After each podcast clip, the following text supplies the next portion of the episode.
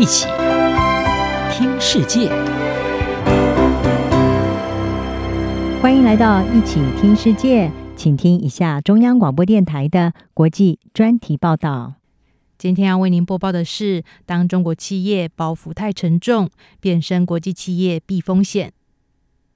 在上海创立，现在是全球最大的加密货币交易所之一的币安公司，最不想要的就是被称为一家中国公司，而它不是特例。许多在不同产业中与国际上取得成功，主要面对消费者的私人企业，都尽最大的力量，要努力淡化他们的中国渊源。美国有线电视新闻网 CNN 报道。近来出现了一股趋势，在中国诞生或者是具有中国渊源的私人企业都不想被认为自己是一家中国企业。一家企业是否为中国公司或拥有者是中国人，在美国等西方国家越来越受到严格的检视。在美中持续紧张之下，美国对于向中国企业出售先进的技术实施严格的限制，尤其是针对半导体产业。另外一方面，在中国国内，科技等产业在近年来都面临升高的监管力道。尽管中国当局近来似乎开始放松这一些监管措施，不过是不是能够重振企业的信心，仍然有待观察。以二零一七年在上海创立的币安来说，由于随即面临北京的重大监管打击，该公司因此早在创立的几个月后就出走中国。尽管如此，币安的这一段中国起源背景一直是该公司难以抛下的沉重负担。币安执行长赵长鹏曾经在去年表示，在西方反对我们的各方竭尽全力的要把我们描绘成一家中国公司，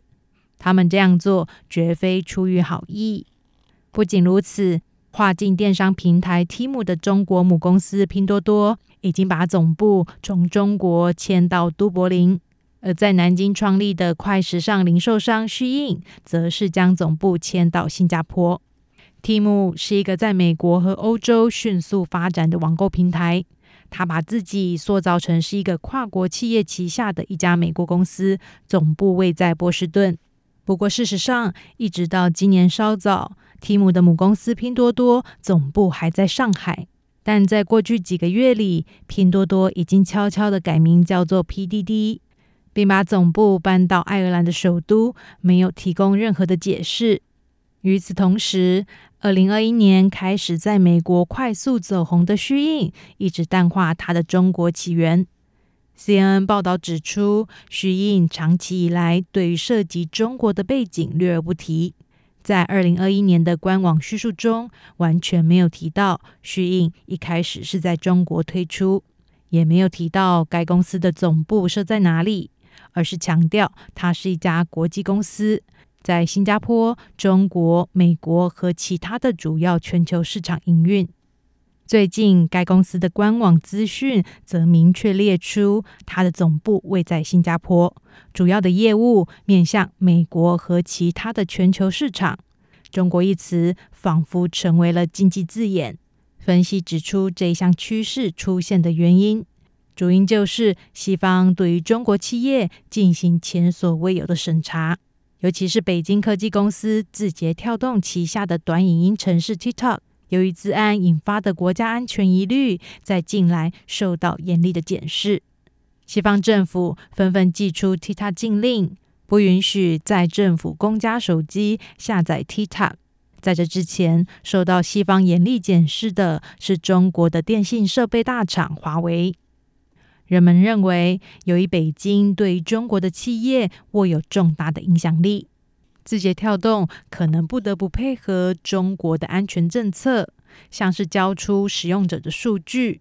在理论上，同样的担忧可能适用于任何的中国公司。专家表示，TikTok 在西方的遭遇已经成为了一个警示故事，